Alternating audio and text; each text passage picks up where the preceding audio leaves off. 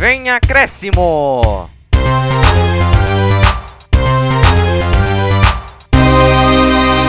Fala pessoal, tudo bem? Começando aqui mais um podcast Vem Acréscimo, aquele seu podcast favorito de terça-feira, que a gente traz tudo sobre o futebol de São Paulo. Então vamos começar aqui, já passou no resumo, que a gente vai começar falando do São Paulo que venceu a primeira em 2021. Finalmente, em fevereiro. Depois vamos começar falando do Corinthians que não teve uma semana muito positiva, não teve uma semana muito boa. Depois começar falando do Palmeiras que depois da ressaca do Mundial, aquela desgraça, voltou a vencer, ganhou do Fortaleza. E a gente fecha com o Santos também, que era outro que estava querendo voltar a vencer também no brasileiro. E ganhou contra o Curitiba de quebra ainda rebaixou. Então, não tenho nem roupa para anunciar esses meus parceiros aqui, a dupla dinâmica do futebol aqui brasileiro, time de comentaristas, Vinícius Souza e Vitor Oliveira. Então vamos começar aqui com o Vini. Fala aí, Vini, como é que você tá? Tudo bem? Salve artistas, futeboleiras e damas, tudo bom com vocês? Olha que semana, hein? Ressaca pós-mundial, mais rodadinha aí agora pra terminar, já tá até ficando com saudade até. Que, que, que saudade que nada, nem tem férias no bagulho. Num dia já vai terminar brasileiro e no outro já vai jogar Paulistão, já vai jogar o Cariocão e os estaduais. Então, ô campeonato maravilhoso! A gente não queria que isso acontecesse, que os jogadores pudessem ter descanso, etc. Mas enfim, fazer o que, né? meu colega de cabine tava fazendo palhaçada comigo.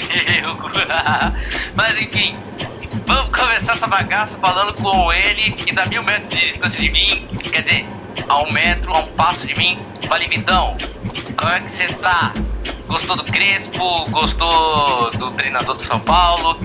Aí. Lá veio o Crespo, cheio de paixão. Ticatá, ticatá, ticatá. Fala galera, tudo bem com vocês? É um prazer estar com vocês mais uma vez. Falar dessa rodada, como posso dizer, indefinida pelo título. Tá quase lá para Flamengo, Inter, São Paulo com uma pequena chance, Corinthians que perdeu de novo do Flamengo. Essa rivalidade tá ficando muito acirrada durante esses tempos. O Santos nunca decepciona, sempre ganhando na Vila. Já virou até não sei. Já virou até costume. É isso. Esqueci a palavra. E o Palmeiras, como sempre, ganhando do Fortaleza de goleada. Então, vamos começar aqui já o programa, mas antes eu pedi para que você se inscreva no nosso canal se estiver escutando pelo YouTube. Nos siga nos mais diversos agregadores de podcast, você encontra alguns na descrição. É, nos- deixe o comentário se você gosta, se você gostou ou não desse tema, sugere outros para live, entre outros. Ativa o sininho, deixa o like no vídeo e nos siga nos- nas nossas redes sociais, principalmente no nosso Instagram, que a gente vai estar, vai estar na descrição do vídeo, beleza? Então vamos começar aqui falando do São Paulo, que teve a sua primeira vitória no ano. muito satisfeito, muito alegre por ter conseguido, junto com a equipe, esse resultado. É, a gente tem uma certeza, uma certeza é de ajuda.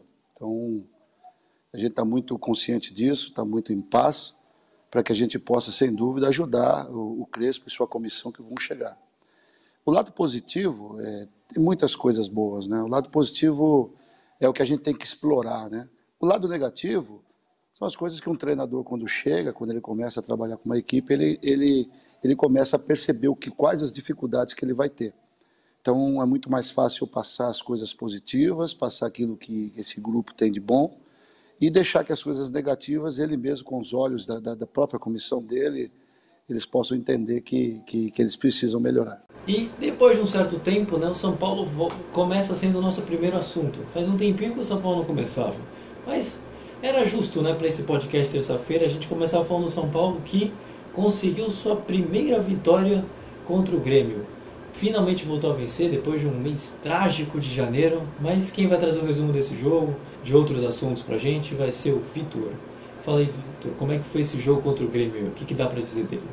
Pois é, Luiz. Finalmente, o torcedor São Paulino sabe o que é comemorar uma vitória em 2021. Porque em do- 2020 ele comemorou muitas vitórias. Em 2020, estava esperando ainda esse momento. E, pelo que eu ah, apurei esses últimos. Esses últimos dias não, o São Paulo ganhou ontem. Mas assim, feliz ano novo o São Paulo, primeira vitória em 2021 e foi bem, não posso dizer que foi sofrido, foi um jogo bem legal de se ver pela rivalidade Grêmio e São Paulo, que a partir desse momento na Copa do Brasil foi aí que o São Paulo foi ladeira abaixo a partir desse jogo na Copa do Brasil. Ou seja, nada mais justo que nesse jogo Grêmio e Palmeiras, Grêmio Palmeiras, pô, Grêmio e São Paulo que ele fosse dar a volta, dar a volta por cima. O futebol é muito dinâmico, nos proporciona momentos como esse. Vou repetir: Grêmio e São Paulo na Copa do Brasil, quando o São Paulo perdeu, é, foi eliminado, foi dali que o São Paulo foi ladeira abaixo. Nada mais justo que um jogo do Campeonato Brasileiro, Grêmio e São Paulo, o São Paulo dá volta por cima. Olha só, filosofia. Vitor, poeta contemporâneo. Mas voltamos a falar aqui de futebol. É, São Paulo estava muito modificado, porque. Muito modificado, modo de dizer, né? Porque não tinha o Juan Fran, o Igor Gomes e o Pablo que estavam pendurados, cumprindo suspensão. E entrou o Carneiro, Vitor Bueno e o Tietchan. Enfim, o primeiro tempo foi de amplo domínio do Grêmio, se eu posso dizer assim, foi um jogo bem parelho, bem disputado. E aos 32 minutos, o pai do São Paulo, como se eu posso dizer assim, o Diego Souza, a lei do ex, a lei que sem que funciona muito no nosso país. É a lei que funciona, a lei do ex. E o Diego, Diego Souza guardou mais uma bola na rede do São Paulo. E uma falha do Arboleda. Aí o torcedor São Paulino que ele pensa: caraca, eu tomei mais um gol do Grêmio, estou atrás do placar, conhecendo meu time, vai ficar assim até o final. Só que não, os tempos mudaram. Crespão tá aí, ele vai chegar para arrumar casa. Isso que eu espero, torcedor São Paulino. E a partir do segundo tempo, São Paulo foi outro time. Ele dominou completamente os 90 minutos. E o São Paulo precisou de 5 minutos não cinco primeiros minutos, os cinco minutos da segunda etapa para virar o placar. Um gol do Perninha, do Mascaradinho, do Perninha Tietê, com a perna esquerda, perninha esquerda do Tietê, a chapada do Tietê, como diz meu assessor, meu irmão, bem ali. E grande craque do campeonato, se eu posso dizer assim, vocês precisam respeitar minha opinião, o Luciano, Luciano Huck, ele tá fazendo muitos gols, acho que é o 17 no Brasileirão. E ele foi lá e guardou mais um pro São Paulo. E o Grêmio parece ter sentido no segundo tempo a virada do São Paulo e, e o empate antes, porque eles perderam a força para buscar o empate ou até virar o São Paulo com, com o Grêmio.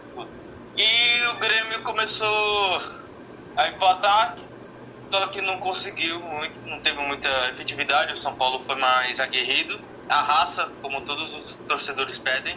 E o, mais engraçado que eu percebi, que eu me lembro do jogo do Grêmio de São Paulo da Copa do Brasil para esse, é o Grêmio, é, o time, os jogadores do Grêmio ficando bravos por causa da cera.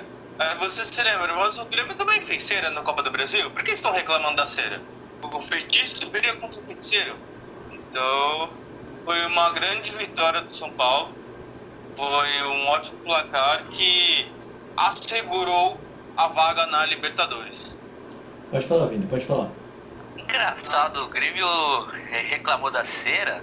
Engraçado, eles ficavam de vela o tempo todo. Nossa, o, Vini, o Vinícius está voltando aos poucos a soltar aquelas piadas no meio do programa. Ele ficou um momento mais sério, mas agora ele vai voltar ao, ao momento de soltar as piadinhas dele. Mas, Vitor, a grande pergunta é: o São Paulo venceu primeiro no ano, você até brincou falando que o São Paulo agora sim fez a virada de ano, não, não existiu janeiro para o time do São Paulo. Mas é, a gente tinha comentado em off que o São Paulo ainda tem uma busca por título, ainda tem a possibilidade.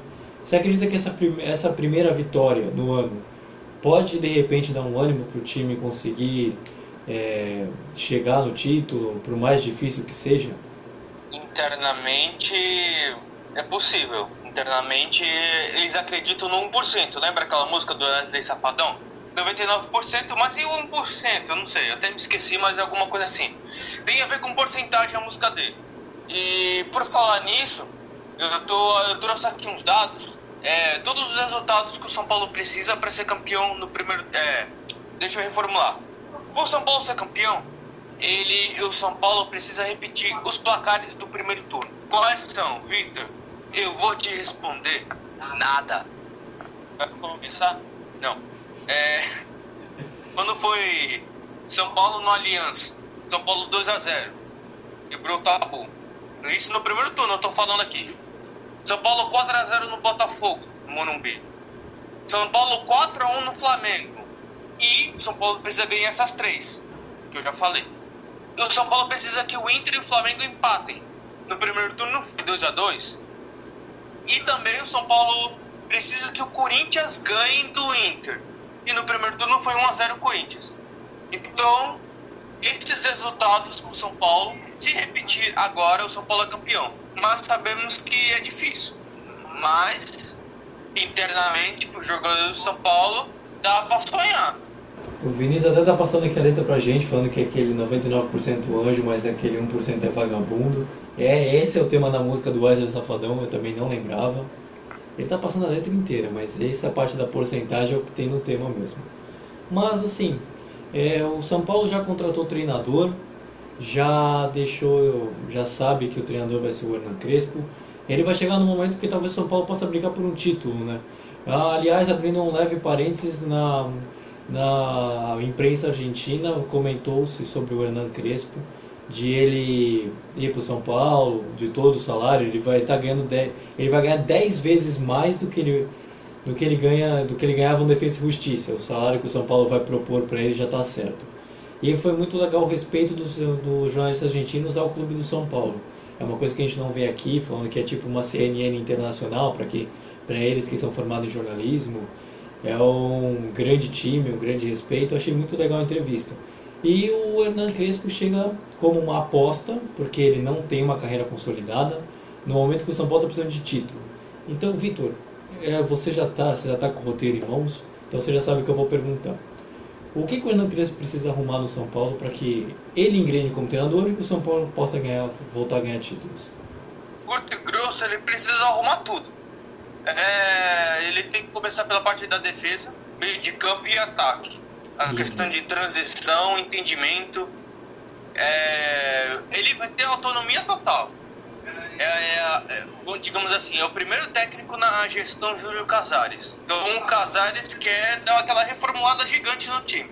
E só estava precisando do técnico é, para começar essa reformulação, para ver quais jogadores ele quer contar e quais podem pegar eu ia usar uma expressão, acabei esquecendo. Pegar o caminho da roça, é isso. É, e o São Paulo tá mencionando alguns zagueiros. Vamos ver como é que vai ser. Porque agora o Crespo, o Crespo, Crespo, o, o Crespo vai ter autonomia total para dirigir o São Paulo. E, né, porque a questão também que eu me lembrei agora, fazendo esse raciocínio, que já que o Crespo vai ter autonomia total, então o que você entende? Que se acontecer algum resultado surpreendente, não podem falar nada. Vão ter que deixar o homem trabalhar. Não é isso? Não. Carta branca para indiferente que acontecer, tanto ruim quanto bom, né? É, a gente acredita que a expectativa é essa. E vamos agora falar dos próximos jogos. Hernan, eu só fechar da parte do Crespo, ou se o Hernan Crespo fosse contratado para ser centroavante do São Paulo, seria uma mega contratação. O Hernan Crespo já foi o segundo cara mais valioso, a contratação mais cara da história do futebol. E se fosse para ser centroavante, seria uma ótima contratação. Como treinador é um pouco difícil, mas pode falar, Vitor. Não, eu tenho também, eu trouxe um dado aqui, eu esqueci até de falar, que teve um destaque ontem na, na partida de ontem, foi o Gonçalo Carneiro. Aí eu trouxe aqui os números dele, que a torcida de São Paulo gostou bastante da atuação dele como pivô, arrumando faltas no meio de campo para dar aquela segurada no ímpeto gremista. E eu trouxe aqui uns dados para ele. É, ele foi 84 minutos jogados, de 3 é, dribles, 3 certos, uma chance criada, 3 faltas sofridas, 2 cortes defensivos três interceptações e de 13 duelos ganhos no time, nove foram dele. Ou seja, ele fez uma grande partida ontem. Dados São Paulo Estatística. Ele fez uma grande partida e eu acho que ele vai ser titular contra o Palmeiras. Só um palpite. Olha, legal, hein? Colocou, apostou. Então, se você fosse montar hoje o, o elenco titular do São Paulo, ele sairia melhor na, e na frente, tanto do Brenner. O Brenner já foi vendido, no lugar do Brenner. Na frente do Pablo, então, por exemplo, para você. É uma grande tristeza. O Pablo chegou com um status tão grande no Atlético do Paraná. Tinha tudo para se consagrar no São Paulo, principalmente pelo que ele ganhou e pelo que ele jogou no Atlético Paranaense, mas parece que ele jogou só por lá. Então eu vou chamar aqui o Vini, só tirando que o computador aqui está lerdo, né? Tirando isso. Mas o São Paulo vai fazer agora alguns jogos no meio da semana. E eu queria saber do Vinícius o que, que ele, o que, que ele espera para as partidas. Não? São Paulo do céu, aí tem que jogar muito, tem que jogar é, uns jogos mais difíceis do que o quê? O quê? Falar com o meu irmão que tá na cabine do lado? Bom, tarefas pro São Paulo é simples, é só ganhar por um golzinho de diferença ou fazer mais para aumentar o saldo, né? Porque às vezes é, tem umas regras que são definidas pelo saldo, cartão e etc. Mas aí, bom, lá contra o Palmeiras não será um jogo fácil. Até porque eu tô vendo que o Palmeiras pode dar o troco no São Paulo. Eu acho, eu não sei. Mas enfim. Agora contra o Botafogo, a missão é fácil, porque o Botafogo já só tá cumprindo tabela porque já tá ah, com o rebaixamento decretado já faz semanas. Agora, se contar com o Flamengo, o Flamengo do Rogério Ceni, oh, é o jogo que vai ter um mito no, no outro banco, engraçado, hein? Mas enfim, São Paulo tem uma missão difícil de ganhar todas as partidas, mas tem que contar com os tropeços. São são Paulo agora jogar bola, jogar bola e jogar bola e chega de dinicismo, pelo amor de Deus. É hora de visualismo. É, agora é a hora de. Eu não ia falar hernanismo, por causa que tem um jogador no São Paulo também que, que, é, o, que é o Hernanes e tem o Hernan Crespo agora treinador. Então, agora vamos já passar pro Corinthians já. Luiz. Diga. É crespíssimo. Crespíssimo. Que nem cabelo. Cabelo bem crespo. Haja creme. Pô. Então agora vamos chegar agora falando do Corinthians também, que dessa vez, que ao contrário do São Paulo, que tem motivos para comemorar, teve motivos para comemorar na semana, o Corinthians já mais ou menos. Então vamos falar agora como foi a semana corintiana. Eu acho que a estratégia foi bem montada.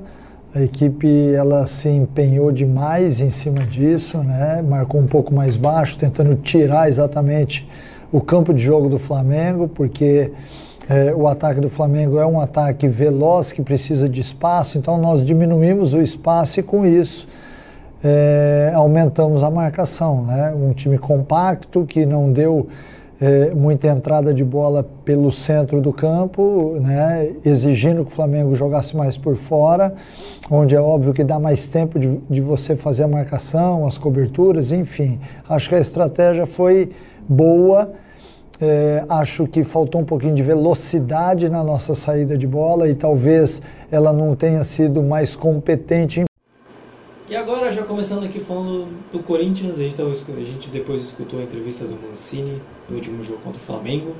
E agora, em vez de o Vitor falar, agora vai ser o Vinícius, nosso setorista do Corinthians. Vai falar como é que foi a semana corintiana, que não foi muito positiva, com um empate e uma derrota. Então, Vini, como é que você resume esse, esses dois jogos do Corinthians? Foram dois confrontos onde o Corinthians jogou de igual para igual para as duas equipes, tanto uma dentro de casa contra a outra fora de casa. Falando do Corinthians e Atlético Paranaense, foi um belo jogo, na minha opinião. Parabéns às duas equipes. Já fazia anos e fazia também segundos que eu não via um jogo tão bom esse como Corinthians e Atlético. Por que alguns segundos? Porque eu tava vendo outros jogos no YouTube, relembrando do ano passado, retrasado. Tava lembrando até do Santos e Flamengo, aquele 5x4. Mas enfim. Bom, o jogo do Corinthians Atlético foi tão elétrico quanto como o Malon, Malon, aquele peixe elétrico, entende? Aquela, aquele peixe na água que tu põe a mão e tu toma choque, entende? Mas ficar com aquele que nunca viu um inseticida na vida. Aquele que tá jogando mais bola do que uma colmeia de abelhas. Eu tô falando dele, Gustavo Silva mais conhecido por Mosquito. Aquele cara que nunca sentiu o cheiro de um, de um inseticida, de um, sei lá, não posso falar marca. Mas enfim, fez um golaço, fez um gol estilo Pelé, mas 1 a 0 logo no início do jogo. Aí, momentos depois, o Atlético Paranaense, que não é bobo à toa, fez um golaço retrucando o gol do Mosquito com o Abner Vinícius. Ih, gente, uma pessoa que tem o mesmo nome que eu é coisa boa não, hein? Abner Vinícius soltou uma varada que entrou na gaveta do Cássio. Gaveta de meias. Bom 1 a 1 Aí o Corinthians, de novo, voltou a ficar na frente no placar. O de Gabriel assistiu o Gamarra Negro. Aí 2x1, um, cá o jogo tava indo bem. E o Atlético Paranaense empatou o jogo de novo com Fernando Canes, com Fernando Canetinha. Ah não, Canezinho. Oh. Pô, esse nome Canezinho tá lembrando muitas coisas, hein? Cuidado pra eu não ser uma mente poluída da, da turma do Via Crescimo. Mas enfim, 2x2, tá sussa, fim do primeiro tempo. Vamos, jogo lá em cá, equipes mostrando que tem disposição para ir para Libertadores. E eu tô até, a, até agora pensando se eu posso considerar isso como o melhor jogo do Campeonato Brasileiro inteiro. Só que eu tenho que me lembrar das, das outras rodadas, inclusive. Mas enfim, nem lembro mais. Mas começou o segundo tempo, movimentado como sempre, porque são ambas, ambas as equipes estão buscando uma vaguinha lá da Liberta, até porque as vagas já são definidas. Um pegou o Yakut do, do Peru e o outro pegou o Deportivo Larica do, da Venezuela. Mas todo mundo quer pegar o Deportivo Lara, com certeza. Porque o Yakut tá. Porque o Yakut é mais Fluminense ou Grêmio, no caso. Aí, Corinthians foi lá, voltou a ficar na frente com o gol do Mister Anti-Inseticida. Aquele cara que nunca sentiu o cheiro de veneno de mosquito. 3 a 2 no placar com o gol do Gustavo. Mosquito. Com um passe do Angelo Arauz. 3 a 2 no placar. Chileno em alta, Mosquito em alta. Tudo indo bem. Até novo com o Vitinho. E não esse que tá aqui dividindo cabine. Não. Tô falando do outro Vitinho. Que tem uma bela história no futebol cara que se recuperou de uma lesão grave, etc. Alguma coisa do tipo. E tá voltando aos poucos, fez o gol contra o Corinthians e um pontinho para cada lado, um jogaço, parabéns, 3 a 3 Mas vocês se imaginaram o que, que vinha depois? Vinha o Flamengo do Rogério Ceni, amigo. Todo mundo pensava que assim, ah, o Corinthians hum, vai perder, né? Como sempre os corintianos não se lem não gostam de se lembrar do que aconteceu no primeiro turno, até porque muita coisa se passou, né? Depois daquele 5 5 em Itaquera. Aí era Corinthians e, Fla Corinthians e Flamengo no Maracanã. Onde, né? As coisas mudaram por aí, hein? Compadre. ah, pô, pô, Flamengo não muda de equipe não, compadre. Que, mano, tem gente que falou assim, pô, será 5x1 de novo ou vai ser 7x1 dessa vez? Rogério Ceni, o Flamengo vai golear de 1x0, quer ver? Qual nada. O Flamengo começou dominando a partida, fez 1x0 com o gol do Humilharão. É uma humilhação tomar o gol de lei do ex, mas enfim, nunca falha. Mas Victor queria que o Corinthians também tivesse um jogador do Flamengo para ter lei do ex, mas não tem ninguém, inclusive. Aí quem fez o gol pro Corinthians, depois de um passe do, do chileno, o homem tá substituto do Jô, o cara, o cara que tem nome de. que tem um sobrenome de. de, de, uma, de, de uma empresa de corta-luz, que é a Anatel. Sabe a Anatel? Daquele homem que tem o sobrenome da Anatel, que é o Leonardo Natel, mais conhecido, conhecido como Leonatel empatou o jogo contra o, contra o Flamengo. Oh, empatou o jogo contra o Corinthians. Tô de sacanagem aqui. Oh, tô viajando aqui. Léo Natel empata o jogo. 1 a 1 Flamengo e Corinthians. Primeiro tempo terminou 1 a 1 Teve domínio do, do Flamengo, com certeza. Tanto é que o Corinthians na briga pelo título tá mais por fora do que. do que cotovelo de caminhoneiro. Mas soube controlar as ações do jogo e soube jogar de igual para igual contra o time do Rogério Ceni, o mito. Continuando no segundo tempo, teve começou o segundo tempo, daí, daí tal, né? Troca de base, teve chance. Mas o lance crucial tava por vir. Que é, o Bruno Henrique chutou, Cássio espalmou pro meio, Everton Ribeiro tocou pro Gabriel. Impedido e mandou pro gol. Aí o lance foi pro VAR e o VAR confirmou o gol do Gabigol. E vou falar na moral. Gabigol tava impedido no segundo lance. No passe do Everton Ribeiro pro Gabigol. Ele tava impedido com certeza. Aí eu deixo ah, os comentários para vocês aí. Deixa aí nos comentários se vocês acham que o Gabigol tava impedido. Mas 2x1, o Corinthians tá quase sete, tá sete jogos sem vencer o Flamengo. É freguês bom, é freguês fiel, né? Como tá dizendo a torcida, mas enfim. Próximo confronto do Corinthians será aquele clássico mais temido que todo corintiano tá com saudade de ganhar, que é ganhar do Santos na Vila Belmiro. Prossiga, Luiz. Então, Vinícius fez um resumo gigantesco de como foi a semana, não tem nem o que reclamar dos jogos, ele já ficou completamente por dentro.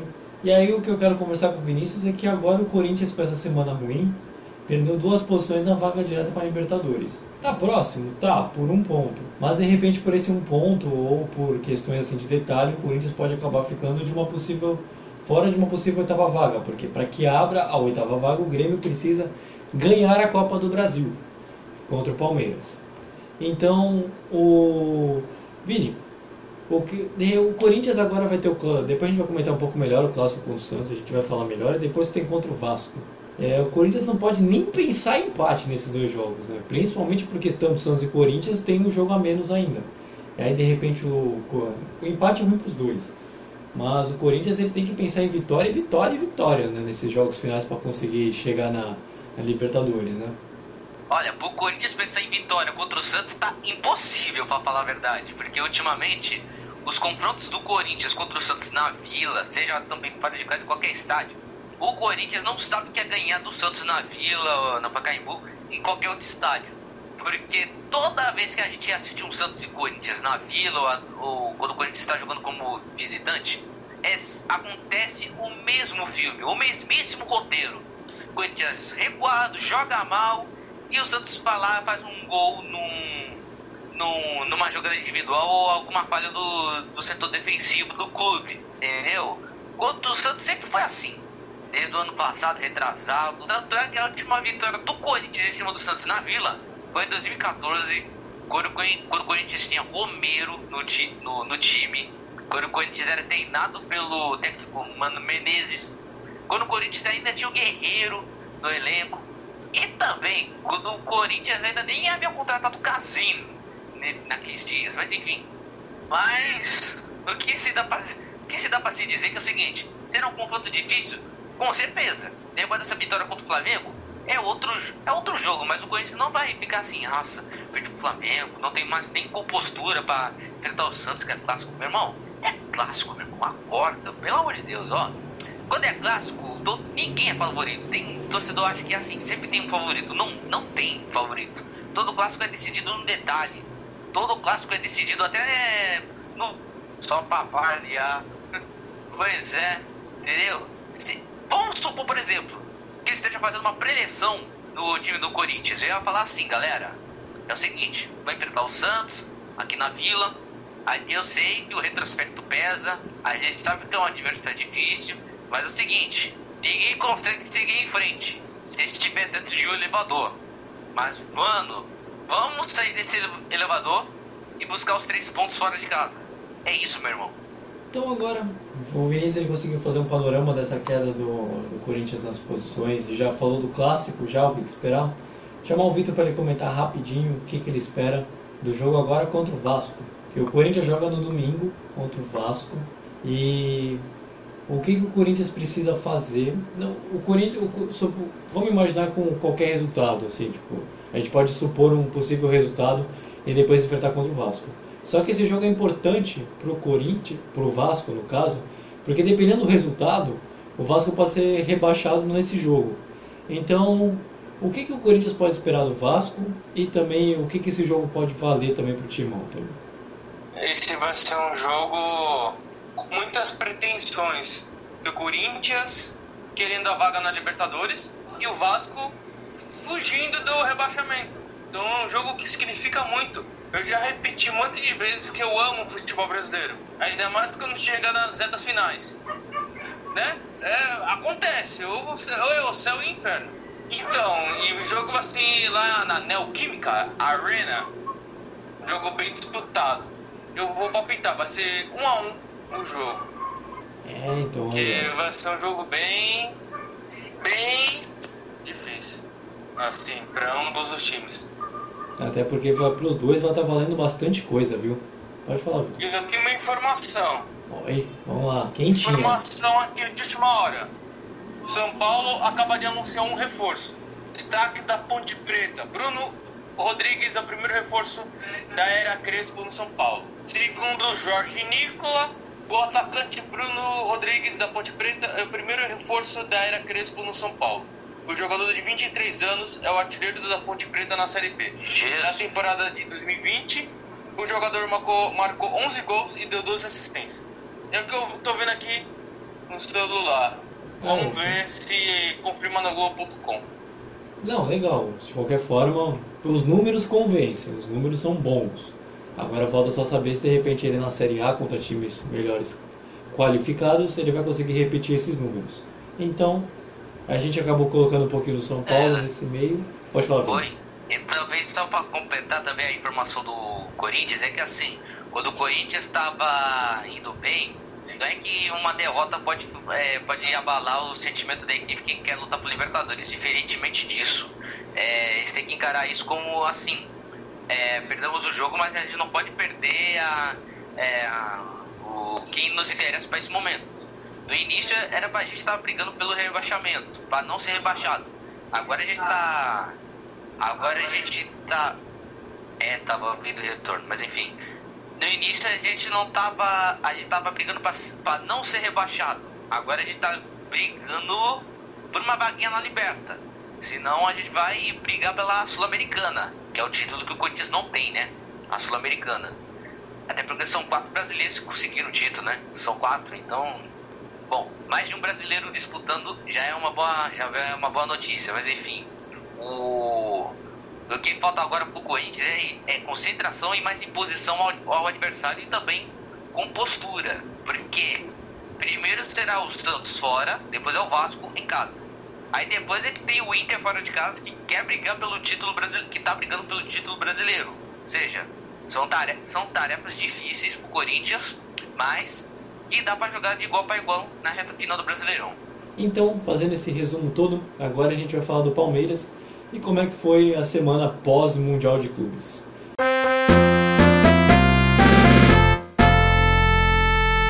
Tudo pesa, a densidade competitiva, o número de jogos que temos, Uh, e nós ganhamos a Libertadores porque fizemos o que, o que não foi feito para trás.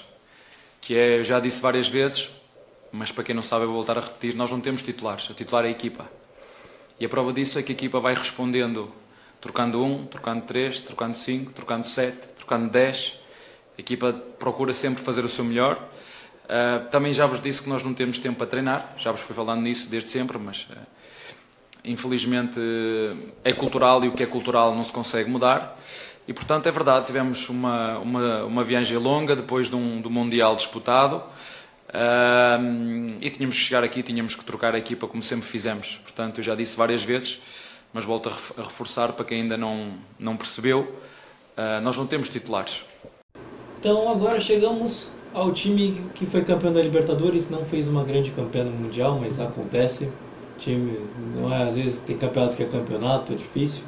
Vamos falar do Palmeiras que voltou à realidade entre aspas e voltou e ganhou do Fortaleza de 3 a 0 nesse dia no primeiro tempo, foi super tranquilo o jogo. Mas quem vai trazer com mais detalhes esse jogo é o Vitor, nosso também setorista do Palmeiras.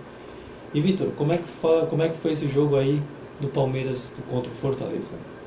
Fazendo um resumo, foi um jogo meio que ressaca da participação no Mundial. Foi um jogo que a gente meio que previu uma dificuldade para o Palmeiras. Não foi nada disso, foi totalmente o contrário. O Palmeiras dominou o jogo inteiro, os 90 minutos, e fez o placar nos seus primeiros 45 minutos. O Palmeiras do, é, dominou amplamente o primeiro tempo, segundo também, só administrou. O primeiro gol foi do Gustavo Scarpa de falta. Fazia um tempão que ele acho que não fazia gol e não fazia gol de falta. Alguma coisa assim no Palmeiras. E estreia linda, né? Esse jogador chamado Lucas Lima. Que estreia, que ótimo jogador ele é. Nossa, ele fez um gol. Olha, uma grata surpresa, um bom reforço para o time de Abel Ferreira. E o terceiro gol foi do cara que decidiu a Libertadores, o Bruno Lopes. E a partir e, e o Palmeiras fez 3 a 0 no primeiro tempo. Foi muito bem o Palmeiras no primeiro tempo. É, aí chegou no segundo tempo, o Palmeiras só administrou. E ele só não fez o quarto porque o Felipe Alves salvou o Fortaleza. E o Fortaleza não teve aquele ímpeto ofensivo para furar a defesa do Palmeiras, que a defesa do Palmeiras, para mim, se resume em Gustavo Gomes. Então foi uma tarefa difícil, só que inconclusiva, não conseguiram. Então foi um jogo para espantar a má atuação no Mundial de Clubes. E Palmeiras também vai encarar uma maratona de jogos. Então, com cansaço, viagens, tudo, acho que foi uma, uma boa vitória. Então, aproveitando já que a gente comentou no Mundial, tem um pouquinho, eu queria perguntar para você, Vitor. A gente já conversou um pouco na live, vai deixar até a live aqui em cima, inclusive outros podcasts outros vídeos nossos para você também acompanhar. É, o Mundial para você mancha a temporada do Palmeiras? Porque se você for pensar, o Palmeiras está fazendo uma excelente temporada. Campeão da Libertadores, campeão paulista, final da Copa do Brasil, um campeonato brasileiro bom, na medida do possível, pela quantidade de campeonatos que disputa. Só que no Mundial foi muito mal. O Mundial foi muito mal. Isso mancha a temporada, isso estraga a temporada para você, como analista, setorista. Você acha que isso estraga? Não, eu acho que isso não estraga, porque o Palmeiras está jogando muitos jogos e aquilo que a gente vem falando, o Palmeiras vem sendo prejudicado pelo próprio sucesso. questão do calendário, o Palmeiras acho que já fez 72 partidas e ainda vai jogar acho que mais 6 seis pelo brasileiro e duas pela Copa do Brasil. Para terminar o ano de 2020. O ano de 2020 do Palmeiras vai terminar em março, com a final da Copa do Brasil. E ainda vai, nesse meio tempo, vai jogar o Campeonato Paulista. Ou seja, olha só quantos jogos. E eu, eu acho que não vai. Eu, eu, acho não. Eu tenho certeza que não tá manchando. Que o Palmeiras foi campeão da Libertadores, campeão paulista, se tivesse tempo, tava brigando pelo Campeonato Brasileiro. Vai decidir a Copa do Brasil, com a possibilidade de ganhar. Só a questão do Mundial que não deu muito certo. Mas em compensação às outras competições, o Palmeiras dominou. Então eu creio que isso não vai manchar essa temporada do Palmeiras. E a gente está falando aqui que o Palmeiras está fazendo uma grande temporada. Eu concordo com você, o ano do Palmeiras é muito bom apesar do Mundial. Só que a gente viu depois, durante todo o Mundial de Clubes e a pós-Libertadores da América, até mesmo a final também, é, o Palmeiras ele jogou muito mal. O futebol do Palmeiras estava ruim. Estava com um futebol abaixo, não era nem um pouco daquele que a gente esperava. O Palmeiras conquistar a Copa do Brasil vai precisar melhorar seu futebol, né? E, e o que, que precisa? O que, como fazer o Palmeiras retornar aquele bom futebol que fez tempos atrás, que conquistou, ah, que conquistou o Brasil e a América por causa disso? Então, chegou numa hora da temporada 2020 que o jogador começa a cambalear por causa da quantidade de jogos. E o Palmeiras, com essas questões de viagens, tudo, campeonato para disputar, eu acho que o Palmeiras vai chegar cambaleando na final da Copa do Brasil. Porque o Palmeiras vai jogar é, quarta-feira contra o Curitiba, que é rodada atrasada. É quarta-feira. Aí quinta-feira ele descansa. Sexta-feira tem clássico contra o São Paulo. E depois ele vai jogar segunda-feira com o Atlético. Um Atlético. Atlético de Goiás. Atlético, Atlético de Goianiense. Isso, Atlético Goianiense. E depois é Atlético Mineiro, para fechar o Brasileirão. E depois vai ter a Copa do Brasil e ainda vai envolver o Campeonato Paulista. É isso, né, Luiz? Isso, até o Atlético de Goiás é que fecha a semana, por exemplo, de segunda a segunda, que a gente grava numa segunda-feira. Então o Palmeiras teve jogou no fim de semana e até segunda que vem ele vai ter mais três jogos. E, e entra naquele quesito que é, entra desde o começo do ano. O Palmeiras tem um elenco farto, muitas opções, muito dinheiro, dá para contratar todo mundo. Então chegou dessa hora que vai ter que usar as peças que tem, vai ter que usar a base, como vem usando nesse, nesse ano de 2020 e nesse ano de 2021.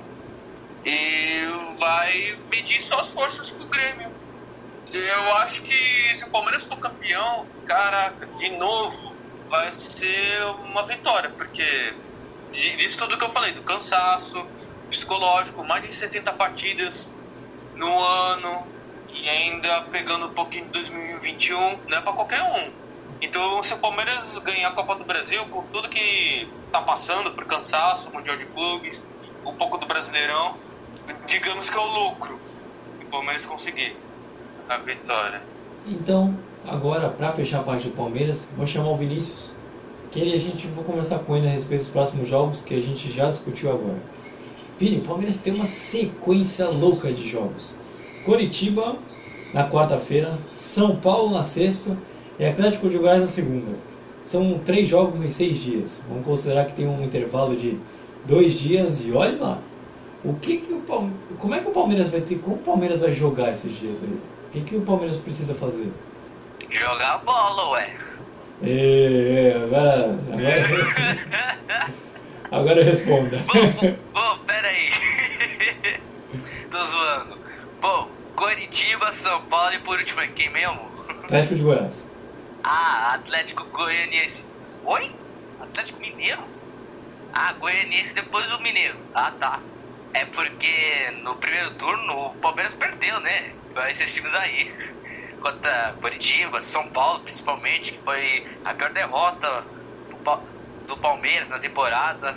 Só pede pra derrota do Corinthians pro. A derrota pro Corinthians no Paulistão em 2020. Essa foi doída, né? Mas enfim, é. Palmeiras agora, agora fora de casa, né? Vai ter que jogar bola, mostrar aquele bom futebol que devia ter mostrado no Mundial, né? Não, não aquele desastre todo contra o Tigres, contra o Al-Ali. Pera aí, nada disso. É aquele futebol de que o Portuga Jorge Jesus ensinou pro, seus pro seu mestre, né? Que é o Abel, para conseguir mais três pontos contra esses rivais aí. Ainda mais, quanto o Atlético Mineiro vai ser o, o, mais difícil. Será mais difícil do que carregar um, um, um pino de armário até o 15 andar, porque, meu, são Paulo já tá de saída. O jogo será no Mineirão. São Paulo, como sempre, full pistola. A cada rodada que passa e a cada rodada que o Atlético Mineiro perde, ele quer mais sete reforços. E a torcida do Galo fica louca da vida porque gasta 300 milhões para um pouco, tá ligado? Aí, Palmeiras tem que usar seus melhores jogadores, não ficar lembrando mais da Liberta, Mundial, do Gignac. E aí é só se consolidar entre os primeiros. E agora, para fechar, não menos importante, a gente vai falar do Santos. Como é que foi a Semana Santista? Esse campeonato tá meio maluco, né? Você vê lá em cima, Está acontecendo cada coisa. Lá embaixo também, ninguém esperava que acontecesse o que está acontecendo, por exemplo, com, com o Goiás, e, enfim. É, o time lá da ponta empata com um que está praticamente na zona do rebaixamento, como aconteceu. Então, não tem como fazer uma perspectiva aí de imaginar quantos pontos. Cada jogo é uma situação. Então, agora para fechar, a gente escutou o Cuca a respeito do último jogo do Santos contra o Coritiba, em que ganhou e decretou o rebaixamento do Coritiba. Quem vai trazer mais detalhes da partida na vitória Santista depois de bom tempo vai ser o Vinícius e também falar como é que foi outras situações, a gente vai conversar aqui mais à frente. Mas Vini, é o seu momento de falar de como foi Santos e Coritiba. Só deu peixão! bom, peixe, há muitos jogos sem vencer, infelizmente. Seis ou sete, Luiz? Seis, seis jogos sem vencer. E foi o que eu falei, seis jogos sem vencer. Ah, entendi. Muitos jogos sem vencer. Muitos jogos você entendeu o quê? 30 jogos sem vencer, cara? Ah, não sei. Tá parecendo o Ibis? Não, não. Pra trazer o número exato pro nosso ouvinte. Ah tá, eu não manjo estatística, estatística, é por isso. Mas enfim. Bom, há Bom, jogos aí sem vencer, tava numa ressaca pós-Libertadores, depois daquele jogaço contra o Goiás que, que perdeu de 4 a 3 com um gol de cobertura até do He-Man. Bom, o Cuca afirmou que não fica mais no time Santista. O Santos já tá à procura de um novo pai de família, de um novo técnico. Fiquei sabendo que, que estão procurando Ariel Roland, ex-independiente, atualmente está na Universidade Católica. Mas enquanto o Cuca não sai, enquanto o Cuca não sai, enquanto o Cuca não sai, o Cuca bate boca com o Curitiba. Caraca, trocadilho. Cuca bate de boca com o Curitiba. Nossa, bate de. Não, é bate de cara com o Curitiba. Oxi, meu. bate de cara com o Curitiba. Bom. Marinho, com cabelinho novo, abriu o placar pro time da Vila e soltou aquela frase que no meio da comemoração, se eu entendi muito bem, que eu tava acompanhando o jogo, entendi assim: Ninguém me deseja um feliz aniversário hoje, mas tá tudo bem. Hoje nem é meu aniversário mesmo. Bom, 1x0 pro Santos. Foi um, foi um primeiro tempo equilibrado, de poucas chances pro Curitiba. Curitiba que não tava mostrando é, que tava competindo com o Santos, porque literalmente eles já estavam praticamente rebaixados. No jogo, só mostraram assim, meu, já tô confirmado mesmo. Então, se eu continuar assim, tá osso pra nós. E só pra vocês entenderem, pro Curitiba foi até histórico, porque é a sexta vez que eles foram rebaixados pra segunda divisão. Que história! até o Curitiba tem. Até o Curitiba tem Hexa e a nossa seleção brasileira não tem. Nossa senhora, que comparação, hein? Mas enfim, começou o segundo tempo, não houve nada literalmente. Foi um jogo treino e Marcos Leonardo fez o segundo gol, que decretou o hexa rebaixamento do Coritiba. O Santos embolou a disputa de quem vai ficar com a vaga da Libertadores. E vai Santos. Agora o Santos, ele ainda briga por Libertadores. Tá um emaranhado de equipes que querem a oitava vaga. Provavelmente Grêmio, Fluminense e Palmeiras. Gente pra burro, hein? É, muita gente, muito time. E provavelmente Grêmio, Fluminense e Palmeiras já, principalmente Palmeiras, já tem suas vagas asseguradas para a próxima Libertadores. E aí fica Santos, Corinthians, Bragantino, Atlético do Paraná, Atlético de Goiás, Ceará e mais outros aí que eu posso estar até esquecendo que querem essa oitava vaga. Só que Santos e Corinthians têm um jogo a menos. E aí, o, o que, que dá para falar do lado Santista sobre esse jogo contra o Corinthians? Se o, o, agora o Atlético ocupa a oitava vaga, Santos e o Santos está em nome, o Corinthians em décimo. O que, que dá para esperar, já que as duas equipes têm um, um jogo a menos, principalmente pelo lado do Santos? O que, que dá para esperar pelo lado Santista? Para o Santos é um jogo complicado porque é um confronto direto de quem vai ficar com a vaga, com a vaga da Liberta. O Atlético Paranaense nessa rodada é, ganhou o Atlético Goianiense dentro de casa. Mas para o Santos, eles vão ficar tranquilos. Com certeza eles vão ganhar, eu acho. Porque toda vez que tem um Santos 50 na vila, todo mundo já sabe o que, que vai acontecer, né? Mas. Mas e daí, gente? O, o. Ah, nossa, eu ia esboçar um texto absurdo falando que. Nossa, o Santos tá uma temporada. E nada disso. A temporada nem acabou direito, só vai começar tudo de novo em março. Mas enfim, o. Do que se deu pra ver, não voltou a vencer, mas ainda tem que consertar algumas coisas. É claro que pegou um adversário mais fraco, como o Curitiba, e o Curitiba também não mostrou reação, não assustou a equipe Santista. Mas, por se tratar de um clássico, é um jogo de igual para igual que com certeza pode acabar ou em vitória do Santos, na vitória do Corinthians, ou até em empate, dependendo de como é que vai ser a disputa. Então, é, a gente vai comentar depois, o Cuca já falou que não fica. Enquanto o Santos fica esse emaranhado, a gente o Lisca já não fica, o, o Lisca já não aceitou, o Thiago Nunes interrompeu. Então, até chegar o um momento que talvez o Santos vá anunciar, a gente vai trazer para você com mais detalhes a respeito de um possível treinador, já que dessa vez o, a grande bola da vez é o Ariel Rolando, né? Eu, eu, a não, piada é muito boa. É o Fernando Diniz, imagina. Nossa, imagina, dinizismo no Santos. Ia ser muito. Eu acho que o torcedor São Paulino não sei se vai ficar. Não sei se vai ficar feliz ou vai ficar triste, não sei. Porque ele, não foi, ele fez um trabalho bem ok no São Paulo. A gente sabe. É, Ô Luiz. Fala.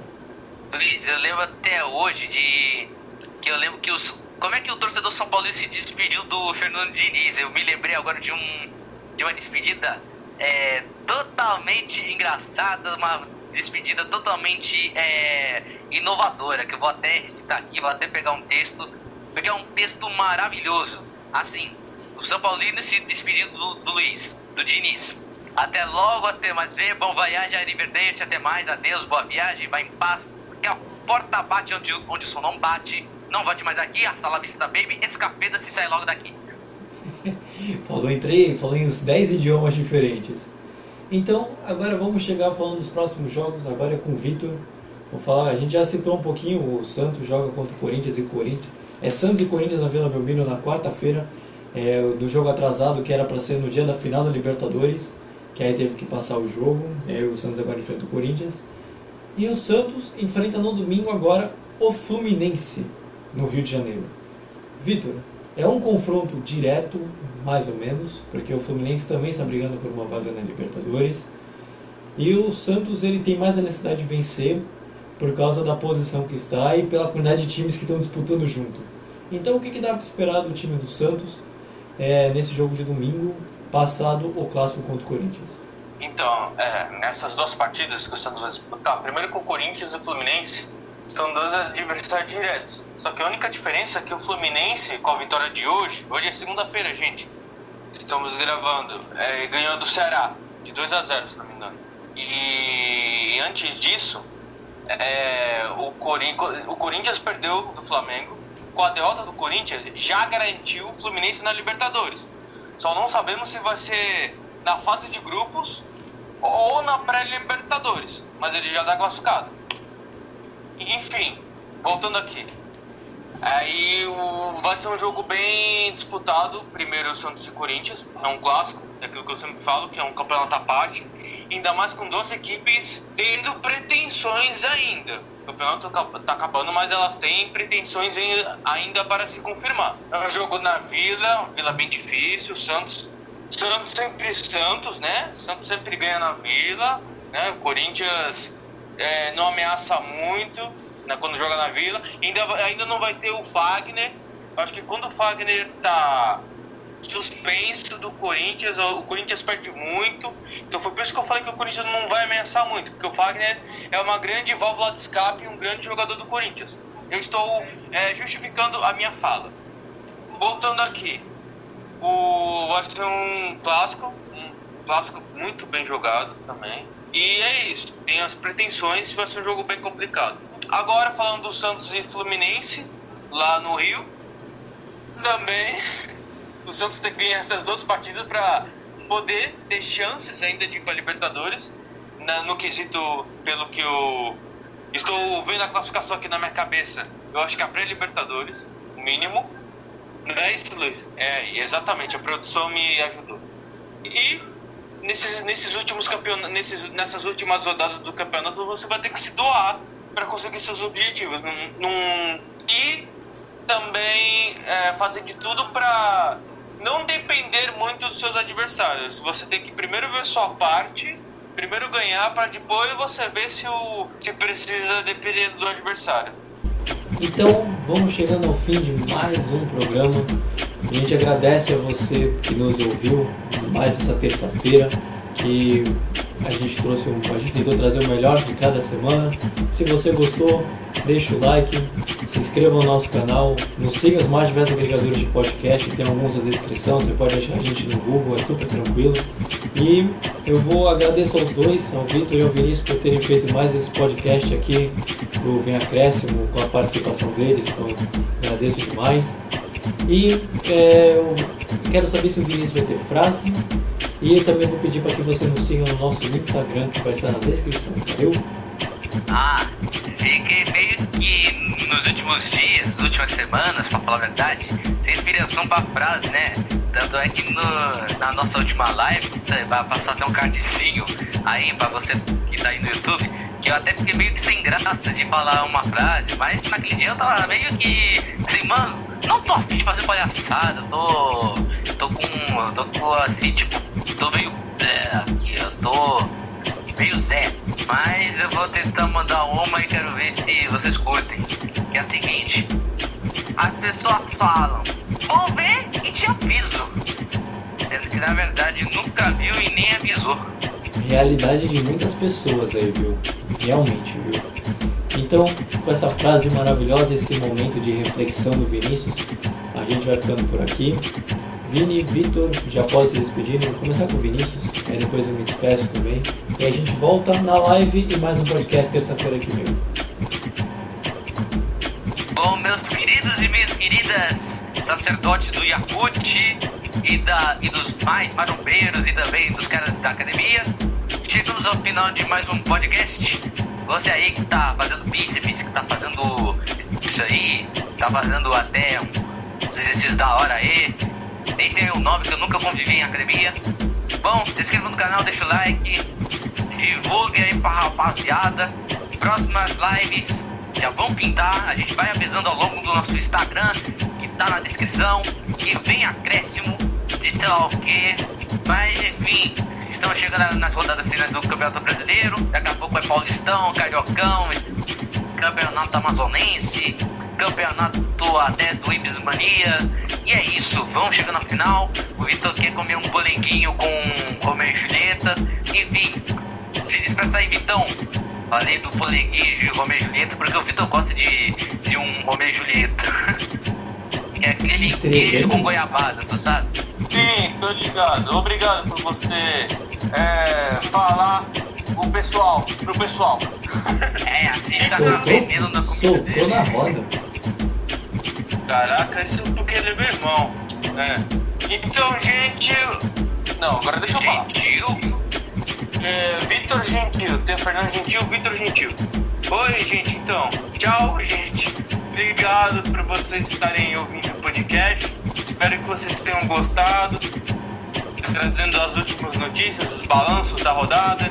São Paulo, graças a Deus, os torcedores dizem, graças a Deus o São Paulo ganhou, pelo que falam os torcedores, os dirigentes, tudo. E o ano se iniciou pro São Paulo.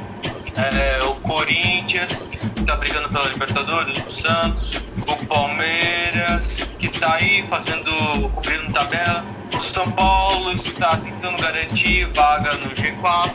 E é isso, é um prazer, obrigado. Então, valeu galera. Depois de a gente se despedir, a gente volta terça-feira que vem. Acompanhe nossas redes sociais, a gente vai trazer mais assuntos prévios da nossa live, entre outros assuntos. E voltamos terça-feira que vem para mais um podcast. E valeu pessoal. Fui! Tchau Brasil! Até terça que vem. Tchau, Brasil! E vem acréscimo do Brasileirão! Valeu pessoal, tchau, tchau.